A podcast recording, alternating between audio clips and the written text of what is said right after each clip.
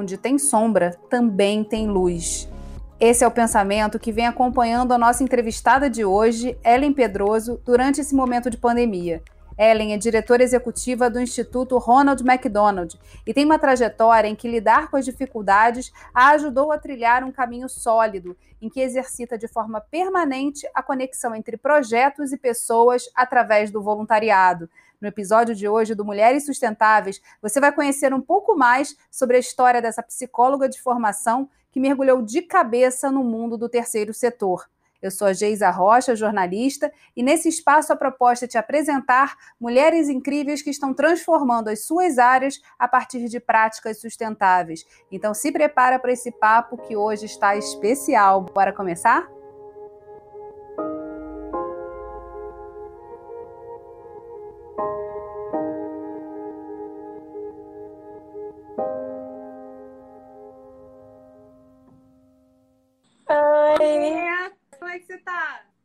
Ótimo, graças a Deus. Loucura, loucura, loucura, né? Esse ano, acho que nem é, ninguém, nenhuma vidente, ninguém podia imaginar que a gente ia estar, tá, como sociedade, passando por tanta mudança, né? Verdade, verdade.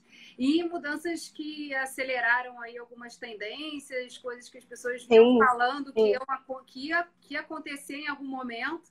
Exatamente. Entusiastas aí super esperando que elas acontecessem e de repente foi, puf, começou.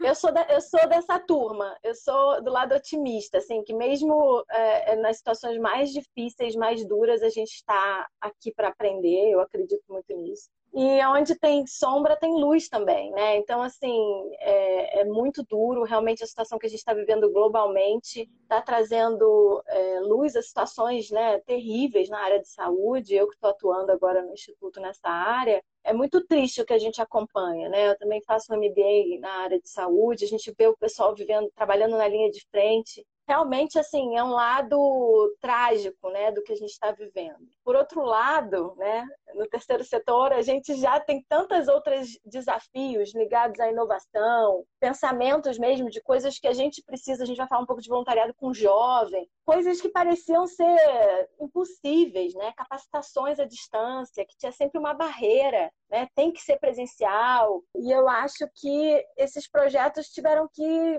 na, na a fórceps, né? Nascerem mesmo assim, coisas que estavam na gaveta, que pareciam ser loucuras, hoje, para muitas organizações, estão virando meta de sobrevivência. Porque se não for virtual, se não for digital, se não for à distância, não vai acontecer, né? Então, acho que muita gente está botando papel, tirando do papel projetos e principalmente nessa área de tecnologia e inovação. Então, tem muita coisa aí para a gente aprender, né? E você tem uma trajetória muito interessante. E eu queria que você começasse aqui nosso bate-papo falando um pouquinho disso, né? Do que você. Uhum. É, do começo da tua trajetória, teu olhar. Né? Como, como é que você foi definindo uhum. esse teu caminho? Ou como é, as diversas, diversos fatos e acontecimentos foram ajudando a, a definir esse seu caminho, que, que uhum. tem muito forte essa questão do voluntariado e também a conexão com o terceiro setor eu sou daquelas que vai fazendo. E é difícil a gente parar para refletir. E eu acho que momentos até é tão legal esse seu projeto por isso também, porque a gente para um pouquinho para ouvir a gente mesmo e na troca mulheres se ouvindo, eu acho incrível. Então, meus parabéns. Bom, assim, para mim, eu acho que quando eu comecei é, a trabalhar, eu não tinha consciência nenhuma é, do quanto a minha própria vida pessoal tinha tanta influência nas minhas escolhas, né? É, hoje, com tantos anos de terapia, ter passado por coach, a gente já começa a perceber que não tem como separar. E, e por isso talvez seja tão desafiador para um jovem ter que descobrir, enfim, escolher uma profissão e descobrir qual será o seu futuro, porque, nossa, a gente vai descobrindo aos poucos, né? É um projeto em, em, crescimento e essa consciência que eu tenho hoje, né, dessa trajetória, porque eu perdi meus pais muito cedo. Eu sou caçula, temporã, né? São são 13, 14, 15 anos de diferença para os meus irmãos, eu sou a quarta. É, e meus pais, enfim, já trabalhavam muito, já era um casal, assim, minha mãe era jornalista, o meu pai trabalhava com área de contabilidade na área de cinema, já era algo um pouco diferente, né? Para aquela época a gente vivia é, um modelo familiar um pouco diferente, né? Interessante que assim a gente mudou por muitas cidades, lugares e tal, e acabou morando no Rio de Janeiro, na zona sul do Rio. E quando minha mãe teve câncer, logo depois meu, meu pai faleceu um ano e pouco depois, né? E eu tinha 11 quando a minha mãe faleceu e meu pai eu tinha 13. E foi, tive que amadurecer na porrada, assim. Um, dois, três, inclusive até pela faixa etária, era eu que cuidava muito no final, assim, do meu pai. Então eu tive também essa convivência, né, próxima de uma despedida com ele, de um cuidado que para uma menina de 12, 13 anos, cuidar de um, ele tinha 62 anos, então assim, foi foi bem intenso e, e eu realmente amadureci muito. Mas o depois disso é que foi, acho que, muito surpreendente, né? Eu estava lá numa escola particular, é uma escola de padres, né, na Zona Sul, fazendo inglês, academia, menininha, né, com uma vida, lógico, de família classe média, batalhadora, mas super privilegiada. E de repente não tinha receita para nada disso, né? Três irmãos estudando, trabalhando e cada um tentando focar numa sua sobrevivência. Mas eles foram estratégicos. Acho que eles me ensinaram a primeira coisa, que é falar: vamos pedir ajuda, vamos conversar. E eles bateram na escola, a escola deu uma bolsa de 100%. Aí, na cultura inglesa, né, consegui bolsa. E a academia era dona de uma coleguinha, fica no jazz, fica aí na academia. Então, assim, foi o primeiro sinal de, tipo, pede ajuda, que a, a resposta vem. E veio. Veio com um, uma comunidade, que eu acho que a gente também no Rio, é, quando eu falo para outros países e outros estados, senso de comunidade é no, no, no, sentido da palavra de onde o seu primeiro grupo fora da família, né? É, no Rio tem outro sentido, né? Tem a ver com as favelas, eu acho que tem a ver com outra, outro pensamento. Lógico, eu morava na Zona Sul numa situação, isso me fez refletir muito, como eu era sortuda. Porque numa outra situação econômica ou numa outra situação de rede, as pessoas podem ter vontade também de te ajudar. Só que o suporte não vai ser numa bolsa de 100% de uma escola particular, é, não vai ser num top de inglês, não vai ser numa academia, né? Então, assim, às vezes, assim, é, é o primeiro ou segundo ensinamento é que oportunidades, quando são dadas, né, é, e dependendo do ambiente que você está, a condição de dar essa oportunidade, elas são diferenciadas. Não é só uma questão de dar, de desejo de ajudar. É que condições você tem de ajudar e a qualidade dessa ajuda, né? Então, isso para mim foi um, um, assim, uma surpresa e uma responsabilidade que eu puxei para mim. É, e, e, esse movimento de, de ser bolsista acompanhou na faculdade, porque logo depois eu me mudei para São Paulo, fiz vestibular lá, foi no segundo, segundo grau, no ensino médio, e passei para PUC é, e acabei conseguindo bolsa também com crédito educativo e tal. Então, Logo comecei a trabalhar, fui caixa de pizzaria durante quase praticamente todo o período de faculdade, porque é, por mais que você tenha bolsa, na época, os mais novos nem podem imaginar, mas a gente tinha que pagar xerox, psicologia, a gente, assim, tinha conta na, na, na papelaria de xerox com milhões de textos para ler, e era um custo altíssimo só de, de material que a gente tinha que aprofundar. Uma faculdade integral, então a solução que eu arrumei foi trabalhar à noite. Então era caixa de sete da noite a uma da manhã. E isso me deu outros tipos de experiência. Você trabalhar na noite com uma outra responsabilidade, com um ambiente né, onde a gente está ali com garçom, com um pizzaiolo, um outro perfil, né?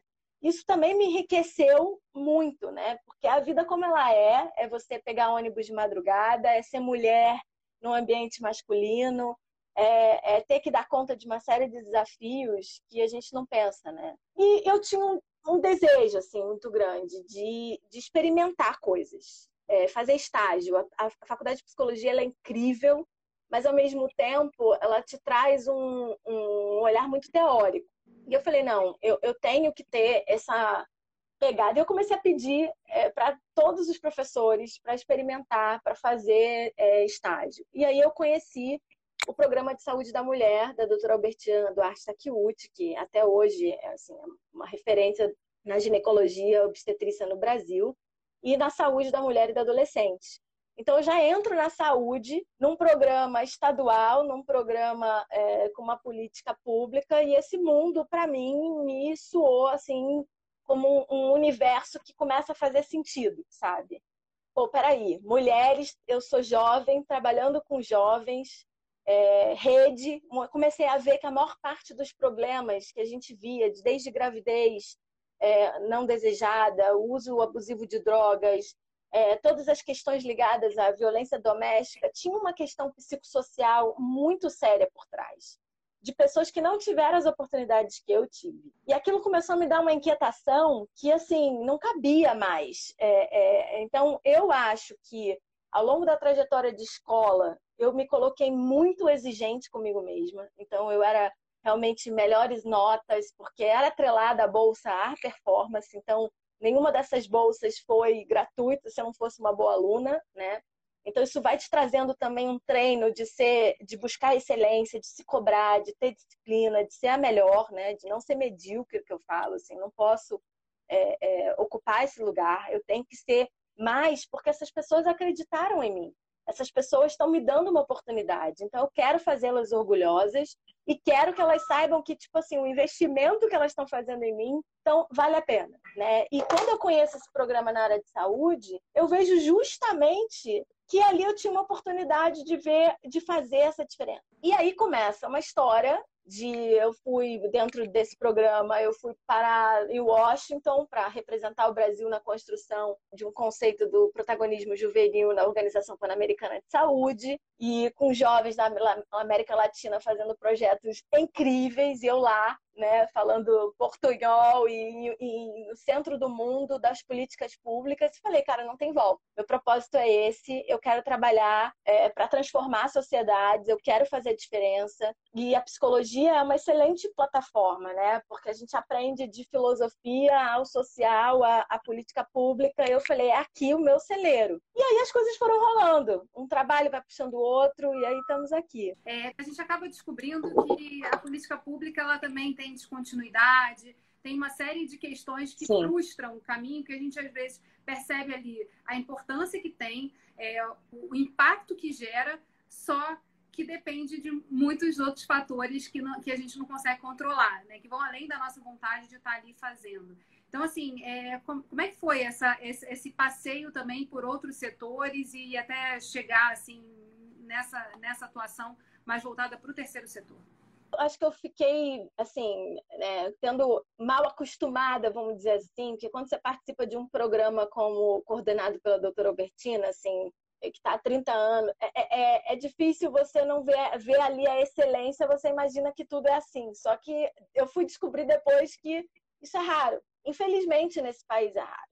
É, e eu tinha certeza de que milhões de projetos como esse, programas como aquele, políticas públicas podiam ser feitas, e eu podia ser uma dessas pessoas que podia estar tá colaborando, ou estar tá criando, ou que está fomentando, e era isso que eu pensava de uma forma meio, meio acho que, ingênua e fantasiosa.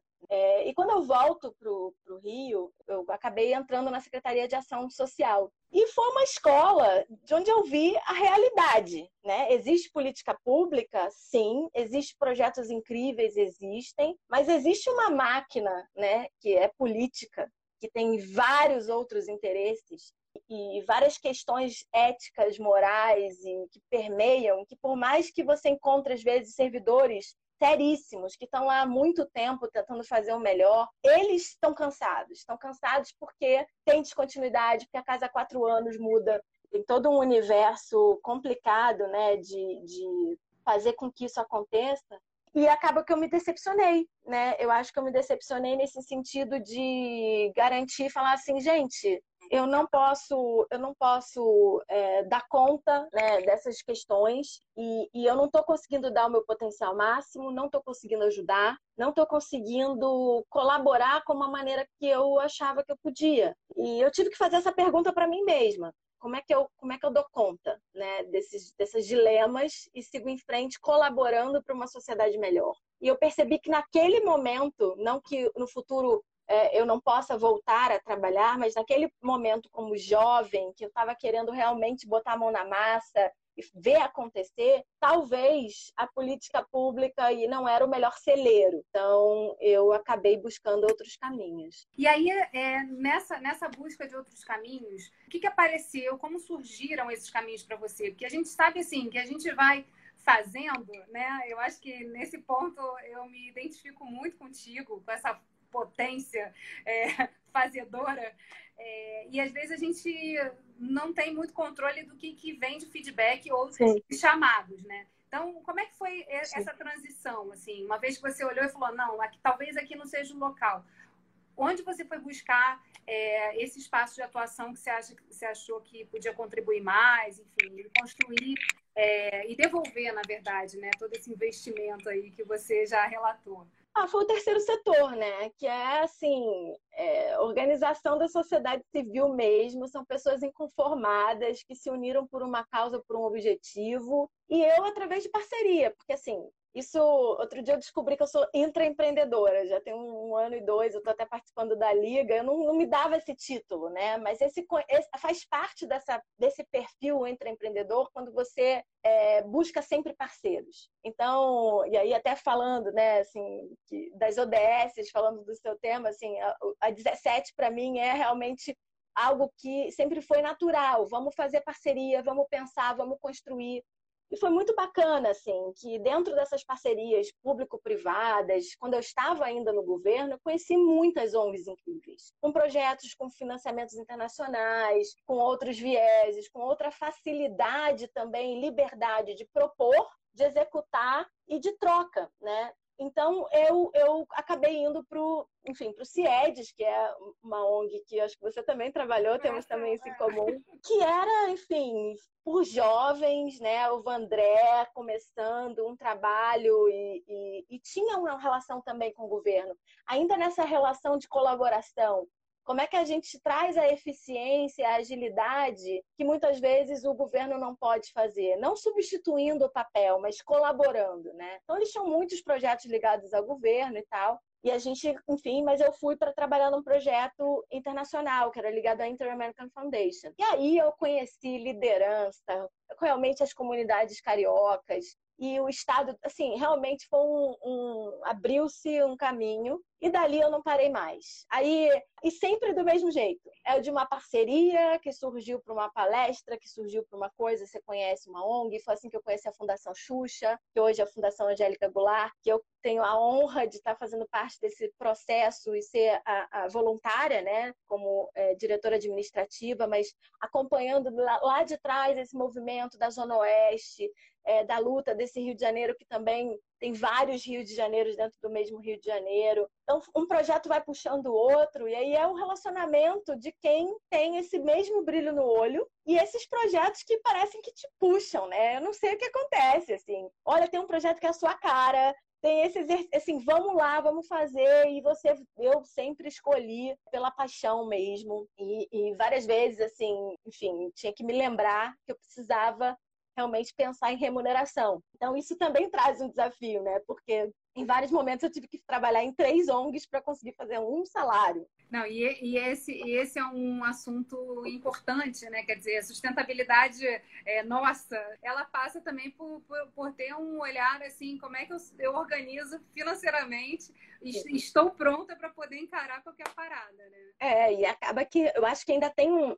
um, um preconceito em relação ao terceiro setor, é, em relação a isso, mas eu acho que a Ruth Cardoso com a Comunitas, enfim, acho que a gente teve ali lá atrás uma mudança importante na legislação legislação. Então, é, o conceito de OCIP trouxe muito para o terceiro setor esse lugar da profissionalização. Então, se eu pude fazer uma carreira, né, vamos dizer, executiva, nesse sentido de chegar à diretoria de uma organização internacional, foi graças a uma mudança de visão de que esses profissionais de, de, direção e liderança podem ser remunerados, porque até, até um certo tempo no Brasil era 100% voluntário. E eu, eu sou, assim, extremamente apaixonada e grata ao voluntariado, porque nesse programa lá em São Paulo foi o voluntariado e, e, e várias ações como eu faço até hoje, né? E eu fundei, junto com um grupo de outras empresas, na época que eu estava no Instituto Coca-Cola, o, o, o, CBVE, que é o, um centro mesmo, realmente, de voluntariado empresarial, onde você encontra as maiores maiores empresas do Brasil, mesmo concorrentes, trabalhando juntas em prol do voluntariado corporativo. Então, isso é, isso é incrível, né? De você ver é, é, o lado dessa responsabilidade social, dessa sustentabilidade das empresas,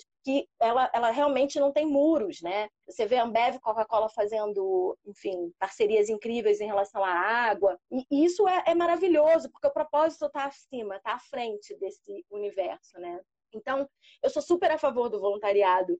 Só que tem algumas funções, principalmente de liderança ou técnicas demais, que se você não pode remunerar, você não consegue ter o profissionalismo que um empreendimento precisa, porque nada mais é do que um empreendimento. É, a gente replica a estrutura organizacional como se fosse uma estrutura de empresa, só que com um propósito. Então, eu acho que o profissionalismo, né, essa visão de que a gente tem que levar a sério, né, é, com investimento estruturado, organizado, o, o, o trabalho social, a assistência nesse país, é fundamental. E eu acho que isso é uma mudança de cultura que a gente ainda, ainda sofre esse pensamento quando a gente escuta que é, ONG é, um, é tudo câncer e coisas que a gente escuta, infelizmente, nadando contra a nossa, nossa força, né, de setor. Não, e tem uma questão, assim, super importante, né, quer dizer, de, na medida que você profissionaliza o setor, que você começa a poder investir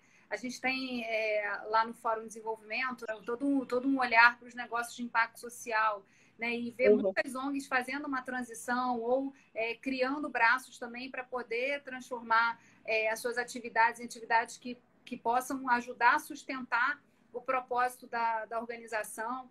Então, assim, a gente vê que, que esse caminho é um caminho sem volta, né? E é muito importante para justamente mostrar os bons exemplos, né? Mostrar os resultados e poder é, continuar seguindo nessa linha de mobilizar pessoas.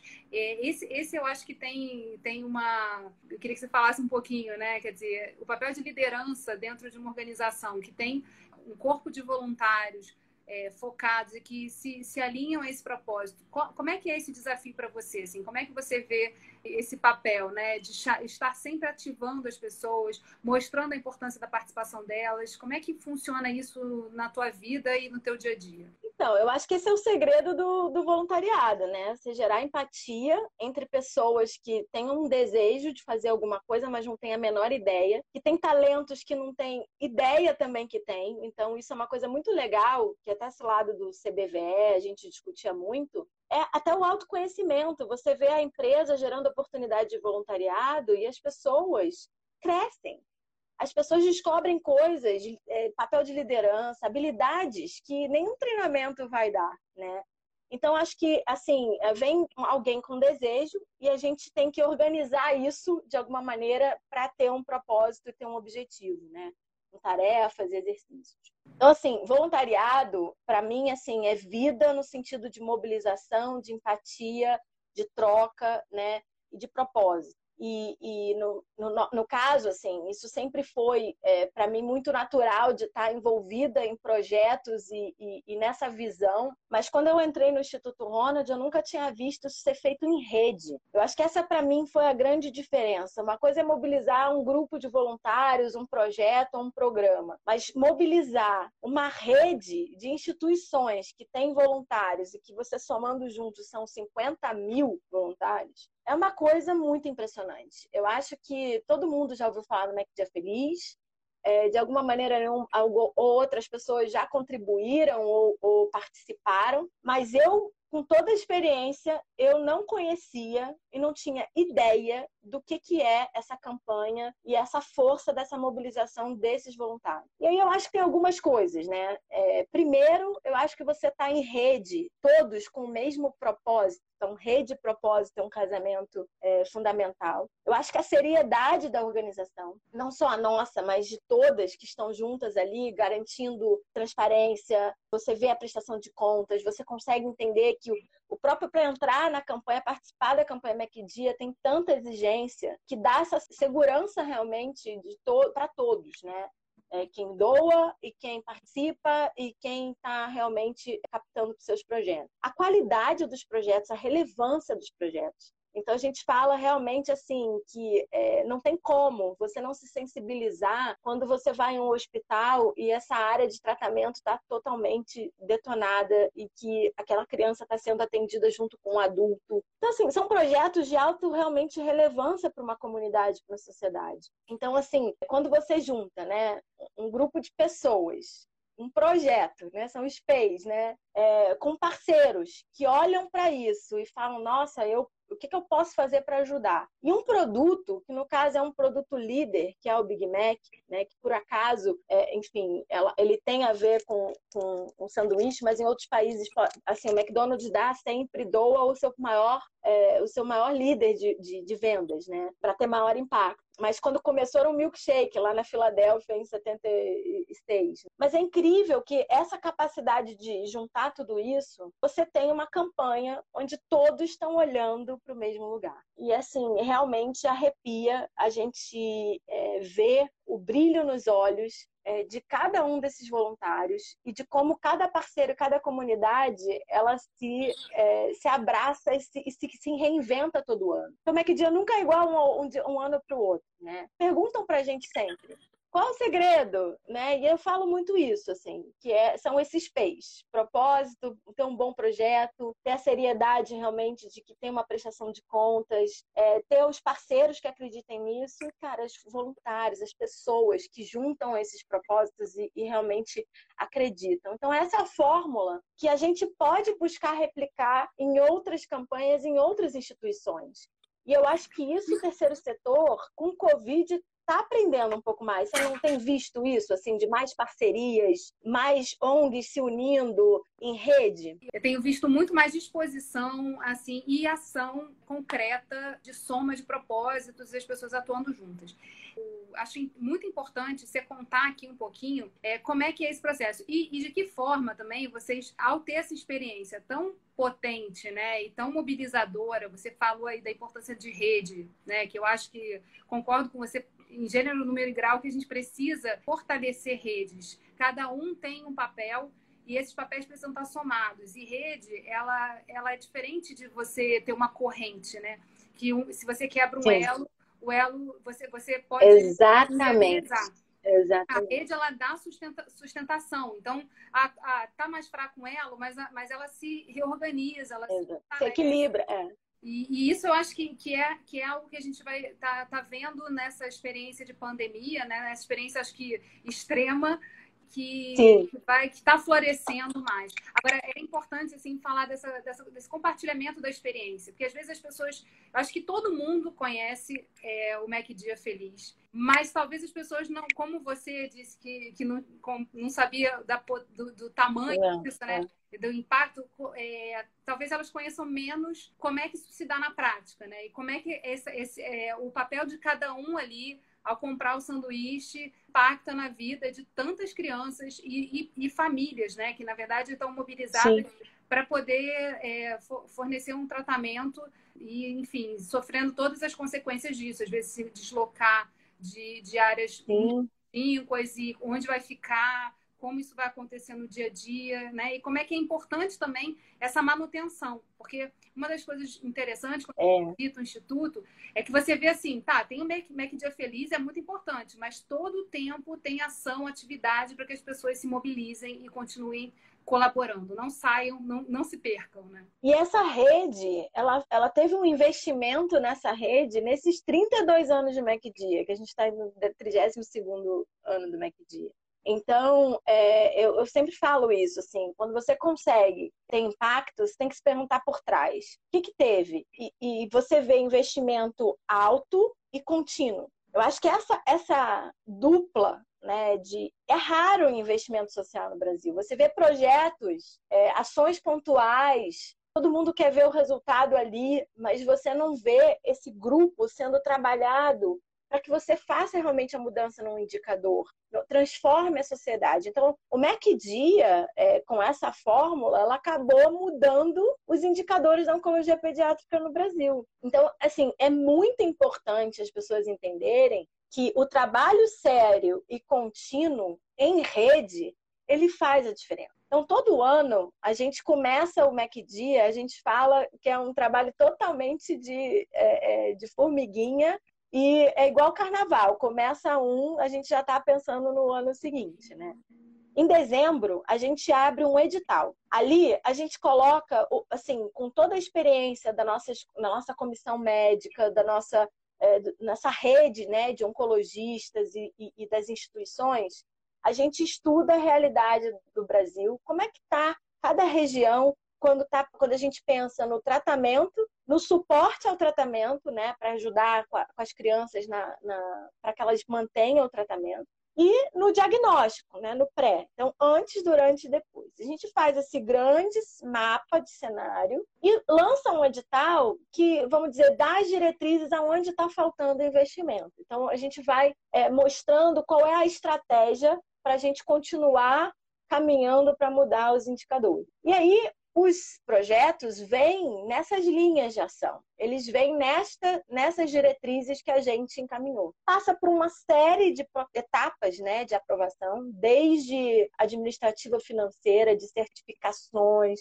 É assim, realmente um, um grande é, enfim, exigência do nosso conselho fiscal dos nossos doadores. Isso traz essa seriedade, essa transparência de que quem participa do MEC Dia realmente são instituições assim, que estão idôneas e estão realmente prontas para trabalhar né, em cima dessa campanha. Aí você vem com a segunda etapa, que é a relevância do projeto para a região. E aí tem toda uma equipe técnica nossa interna do Instituto e médica, né, que são nossos conselhos e nossas comissões, que avaliam a relevância até a gente entender a capacidade de autofinanciamento com a campanha. Porque a gente tem uma realidade de lojas de McDonald's no Brasil, uma realidade de quantidade de tickets que a gente vende antes. Então, tem toda uma, uma mecânica que a gente precisa entender se aquela, aquele projeto vai ter a capacidade de captar naquela região aquele valor. Então a gente ajusta o máximo que a gente pode. Então,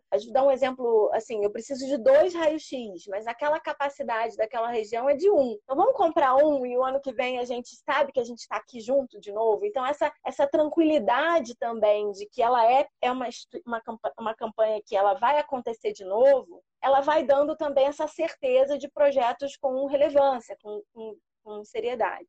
Colhemos a carteira, está aqui. Essa é a carteira de projetos, são as instituições que vão batalhar para conseguir. A gente distribui os tickets, distribui as, as lojas, né? Desde 2018, o McDonald's trouxe também o, a causa da educação, e aí é via o Instituto Ayrton Senna. Então, eles também têm a quantidade lá deles de tickets, e a gente trabalha educação né, e, e a área do câncer, trabalhando juntos em prol dessa mobilidade. Mas só nós aqui que temos essa experiência mesmo do voluntariado. E aí a gente tem cada instituição com um plano de ação. Aí é incrível. Aí é incrível porque Gente, a quantidade de projetos, iniciativas que vão é, desde a venda do ticket até no dia, de ter atrações na loja, de inventar estratégias loucas, de juntar desde influenciadores a esportistas, a pessoas de televisão. É, é assim, é, um, é um realmente Hoje, você não consegue mais dizer para alguém que participa do Mac Dia que essa campanha não é dela. É, assim, todo mundo tem a sua, é, é, sua contribuição e o MacD ele é tão lindo, tão nesse processo de rede, que você não consegue dizer, ah, o sucesso foi apenas de um parceiro, ou não, porque assim, é tanta gente trabalhando ao mesmo tempo, com tanta paixão, com tantas ações incríveis. E esse ano, com esse desafio que a gente está, a gente está vendo mais criatividade ainda sabe? Porque tem o distanciamento é, social, e isso é uma questão para o voluntariado que a gente também está participando de várias discussões e o próprio voluntário vai ter que se reinventar, né? Como é que a gente lê história para criança por telefone? Como é que a gente pensa um atendimento psicológico? Então, assim, tem tantas coisas que a gente ainda precisa avançar e eu acho que o voluntariado também vai caminhar para ter esse lado mais online e de mobilização nessa distância aqui, mas que também traga impacto, né? Eu acho que o próprio MacDia está em, em, em, andamento. menos, menos ativismo e mais atividade, né? É, sim, falando, sim. Né? pessoas geralmente é, gerando resultados em cima daquela participação e daquele movimento. Fala pra gente aqui como é, é assim, tá na contagem regressiva, né? Ai, que passa muito rápido. e, e, aí é, tem uma coisa que, assim, passa voando, né? Quando a gente está conversando, que tem tanta coisa para registrar. Mas é uma coisa que você falou, né? Você está fazendo uma pós agora. Você, no começo da nossa conversa, a gente falou muito dessa questão do estudo, né? O quanto foi Sim. importante essa, o estudo, o olhar para a formação para poder dar conta de todos esses desafios. E eu queria saber isso de você, Ellen. Como é que você vê essa questão assim? Porque a gente no dia a dia já aprende a beça, né? E às vezes tem pouco tempo para dar conta de tantas coisas, mas é, estudar sempre é muito importante, né? Ajuda a gente a, a, poder direcionar melhor as ações e às vezes assim a dar sentido a algo que a gente já tem efetivamente ali uma ideia, mas quando vem essa, esse braço teórico, isso ajuda a dar suporte. E você, tá, você buscou uma pós em saúde. Por que essa escolha é. e como é, que, como é que isso se soma aí a, todo, a toda a tua busca também por mais conhecimento e pela construção né, desse, dessa tua trajetória? Como eu falei, eu sempre sou muito prática. Estou sempre buscando é, assim algo que me agregue e que eu realmente possa ver é, dar sentido, como você trouxe, que eu acho que é bem o que é o meu sentimento. E eu estou nessa causa né, do câncer infanto-juvenil, trabalhando numa rede da área de saúde, com hospitais, casas de apoio, trabalhando com médicos. E eu me dei conta, assim, do quanto eu, eu, eu sei pouco é, formalmente, né, e, e mesmo fazendo psicologia e tal, sobre o SUS, por exemplo. Como você sabe pouco sobre o nosso sistema, sobre a nossa política pública, como funcionam as coisas, como é que é a gestão de um hospital. Então, isso começou a me incomodar, sabe? Um incômodo do que por mais que você busque, hoje a gente tem acesso em tudo quanto é lugar, mas como é que você também busca informações que são fidedignas, né? Porque também tem muita coisa na internet que fica difícil a gente às vezes saber qual é a fonte. Então, acho que eu fui buscar a FGV, né, por ter um, um, curso, um MBA em gestão de saúde, é, reconhecido. Hoje ele é assim, líder aqui no, no, Rio, em especial, né? E tem sido incrível, né? Poder encontrar, e eu acho que um pouco puxando aí a Paulo Freire, né? Tem sim muito da FGV, mas tem muito mais do que eu aprendo com meus colegas. Médicos, tem dentista, temos é, profissionais da área de saúde de enfermagem e tal, que estão trabalhando em vários níveis.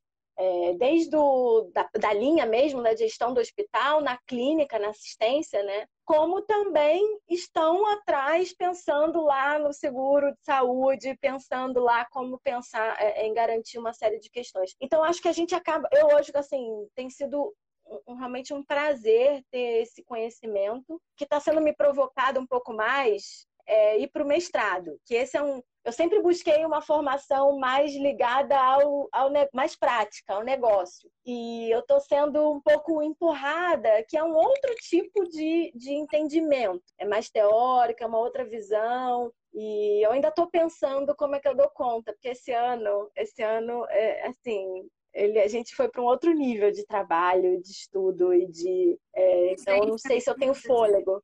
Mas tem mestrado profissional, aliás, a gente pode fazer uma combinação aqui de falar mais sobre isso, porque é, é vamos, uma das vamos. questões que, que eu percebo, assim, que eu tenho essa dificuldade, assim, né? Eu quero fazer, quero continuar estudando, acho que a, buscar informação é muito importante, e principalmente isso que você falou, é, os colegas que estão em sala de aula é, e eu falava isso quando eu dava aula. Eu dei um tempo aula de gerenciamento ambiental. Eu falei, gente, olha só, mais importante do que eu aqui falando para vocês é o que vocês vão colher entre vocês, porque tem muito mais potência, né? As pessoas vão se levar no, é, na vida. E aí, assim, a gente está ali só com o professor para dar um direcionamento, para contar um pouquinho mais sobre alguma coisa que a gente conheceu, mas, assim, essa, essa rede que se forma, né, dos alunos é o mais fundamental. Facilitador, né, da aprendizagem, mas eu acho que a aprendizagem acontece, a, a pandemia também está falando isso para gente, né? A aprendizagem acontece dentro de casa, não tem mais ambiente, escola, gente que tem filho pequeno,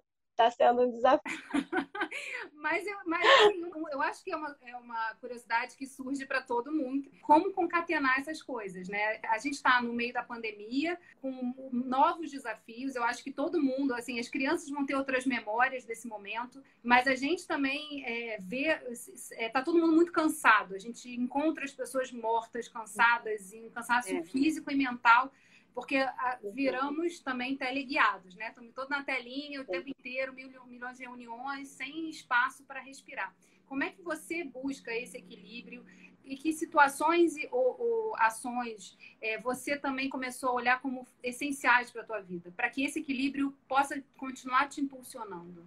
É muito difícil. Acho que assim tem altos e baixos teve momentos nessa pandemia que eu estava assim com uma agenda perfeita, aquela agenda que você sonha, meditando, fazendo minhas orações, conseguindo fazer exercício e passear com o cachorro, tomar café com a filha e aí começar a agenda. Eu consegui isso por alguns meses, mas tem momentos que a gente entra numa agenda de trabalho que te demanda e aí você já não consegue todo dia, né? É, eu fiz alguns processos de aprendizagem de meditação de 21 dias que acho que me ajudaram, porque aí você tem um objetivo, né? 21 uhum. dias com um grupo, isso foi muito rico para mim. Eu fiz duas vezes nessa quarentena. Exercício, a minha caminhada matinal, né? Assim, todo dia, seis, seis e pouca da manhã, eu acho que é um momento que é, eu e o, o, nosso fofuxo, que é um shih tzu muito fofo, realmente ele, ele merece o nome. Eu acho que ajuda a gente a dar aquele momento para você respirar e minha oração matinal. Mas eu acho que é isso, assim, buscar coisas. Eu não abandonei a terapia, continuei fazendo, fazendo online. Isso aí eu faço desde sempre, não abro mão. E eu acho que a gente vai entendendo como é que está o nosso humor, como é que está a nossa agenda de trabalho. É, dizer que a agenda é perfeita e fazer tudo o que a gente quer não é viável, porque assim, a escola também está demandando, né? É, a minha filha começou um momento que ela tinha cinco a seis matérias por dia no, no segundo ano do ensino fundamental. É, ela precisa de uma mediadora também, de uma facilitadora. Ela não consegue ficar oito horas sentada na frente do, da, da, telinha, estudando sozinha, aprendendo conteúdo novo. Então, como é que a gente troca também? Vamos fazer as cinco? Não, não vamos conseguir fazer as cinco, mas vamos fazer duas, português e matemática, e vamos fazer juntas? Em que momento a gente faz? É, como é que a gente cria momentos com a criança? Então, é, nem sempre funciona desse jeito, mas a gente consegue ter dias na semana que é o dia dos jogos, outro dia que é o dia que a gente vai fazer cinema e a pipoca e então a gente vai encontrando, né, momentos onde a gente vai separando o campo, né, porque é tudo junto. Então pelo menos o campo energético agora a gente está aqui é, encontrando esse universo. Então eu, o que eu diria é isso assim, é uma busca, tentativa e erro, não dá certo, a gente levanta de novo. É, vai ter horas que a nossa agenda está com tudo, que você começa o dia fala, fiz tudo, mas tem horas que não dá. E aí tudo bem, a gente trabalha 14 horas por dia, mas deu conta de outros desafios, né? Então, ter essa paz também, de que é, a gente também não precisa dar conta nem de ser a mãe perfeita é, e nem de ser a profissional que vai dar conta de também meditar todo dia, é, é porque isso, até isso é pressão, né? É, é uma pressão que a gente se coloca também. Sem dúvida. Tem, tem uma. A gente está aqui nos nossos últimos cinco minutos e eu sempre pergunto assim para todas as mulheres que passam, que vêm aqui nessa salinha conversar. É, você falou de meditação, né? Quais são as suas fontes de, de energização? É, com o que que você se conecta? E principalmente assim, quais são os momentos que você que você às vezes assim tá, tá no meio de uma situação e tal, e você fala assim, não, peraí, deixa eu parar, que isso aqui não tá, não tá funcionando. Assim, com o que, que você se conecta, o que, que você busca né, nessa paz, assim, para tipo, poder estar bem para fazer o que dá para fazer. Né? Porque isso eu acho que é uma questão Sim. de maturidade. É a hora que a gente descobre que não dá, a gente não dá conta de tudo, e é isso mesmo. Sim. Né? É, é para continuar é desafio. Você bota na lista de amanhã e deixa, e vai. Mas assim, Sim. onde é que você busca essa energia? Olha, eu trouxe alguns projetos e algumas redes, projetos como a Liga Intraempreendedora e pessoas que me estimulam. Então, além desse momento de é, a gente fazer um stop, né? É, parar um minutinho ao longo do dia, que, que eu estou fazendo aqui, para onde eu estou, está de acordo com os meus valores, tá e volta, porque às vezes é uma respiração, né? Aí a gente consegue dar conta. Eu acho que eu trouxe alguns projetos pessoais que tem a ver com o trabalho, né, de estar tá em rede ou em estar tá, que estão me alimentando, né? E a liga é um desses objetivos. Então tudo que tem a ver hoje hoje com inovação, com mudança, com transformação, com gestão de mudança e de forma global me alimenta. Então cada reunião a gente faz parte de um círculo de cinco pessoas do mundo inteiro. Uma é da África, outra é da Inglaterra, o outro está na Austrália. A gente se encontra a cada 15 dias. Isso, assim, é, é, é, realmente reconectar na bateria, de você ver pessoas que estão pensando em impacto, em, com seus desafios, e um ajudando ao outro, nessa lógica de círculo, sabe? Uhum. Então, assim, eu acho que cada um tem que encontrar um projeto, seja no meu caso, ter pares, ter pessoas como eu, em outros lugares do mundo, que, que, que, estejam vivendo por coisas tão parecidas me, re, me alimentam e esse momento de escuta. Mas acho que cada um tem que encontrar o que, que é no seu dia a dia que te faz se recarregar, né? Mas sem dúvida, a gente tem que saber que cada dia é um dia, né? Porque, enfim, nem sempre vai. A gente não, não dá, gente, assim, para fazer tudo. É muita coisa. É comida, é casa, né? A gente tem como. Tem... E não adianta aí, ficar criando. Ellen, você chega, chegando. Assim, impossível estar no mesmo ambiente é que Ellen e não, não vê-la chegar e, e, e brilhar. E, e, isso, assim, é, é, uma questão, né? Não é à toa que o título é Mulheres Sustentáveis, porque esse é um momento, eu acho assim, quando a gente trabalha em liderança, é uma questão que chega, assim, da gente às vezes não estar em lugares em que tem mulheres, outras mulheres, e às vezes não, não poder interagir também em relação a isso e como é, e assim e o papel que a gente tem assumindo lugares de liderança de puxar outras mulheres de dar a oportunidade que às vezes a gente vê que não está tão é, é, organizada no espaço né então eu queria eu queria te ouvir sobre isso assim se essa questão é uma questão que faz parte assim tá no teu no teu olhar se isso se isso te movimenta e, e, como é que você interage? A gente tem os últimos três minutinhos aqui, mas é, eu acho que não podia deixar de fazer essa pergunta para você. Olha, eu acho que eu tive muita sorte, assim, porque eu sempre eu fui criada por mulheres, a maioria da minha, da minha família são mulheres. Eu tenho grandes amigas que sempre me deram muito suporte. Tive chefes maravilhosas, né? É, e eu sou meio desligada, assim. Então, é, eu percebo quando um homem tenta colocar o seu poder de masculinidade, e eu, eu não sei, eu sou meio kamikaze nesse sentido de, sabe, virar o jogo e conseguir dar meio oi, nós somos, sabe, temos aqui as mesmas capacidades e condições. E eu acho que eu tenho uma personalidade forte que algum estereótipo é, eu acho que eu consigo ter voz. E nos últimos anos, por alguns momentos, eu perdi a minha voz. É, por várias questões pessoais e no próprio trabalho, que eu percebi que eu estava me apequinando para deixar é, alguns homens ou algumas pessoas maiores do que eu para poder ter um espaço. Isso foi um processo tremendo e que muitas mulheres me ajudaram a enxergar. Mulheres como é, você que olha para mim e fala assim, Ellen, você tá, tem um brilho, você e eu não estava enxergando. Eu tive que parar para ver e falar assim, cara, acho que de fato sou eu que não estou conseguindo me ver no espelho como um dia eu já me vi. E, e, e, esse é um mergulho interno que a gente tem que fazer, né? Para fazer um, um check-up mesmo. O que está acontecendo? E não tem jeito, tem que botar a mão na massa, tem que ter coragem, fazer mudanças. E eu acho que encontrar a voz, seja num projeto, seja é, é, num outro espaço, e eliminando tudo que é tóxico na nossa vida para que a gente possa continuar a seguir com propósito.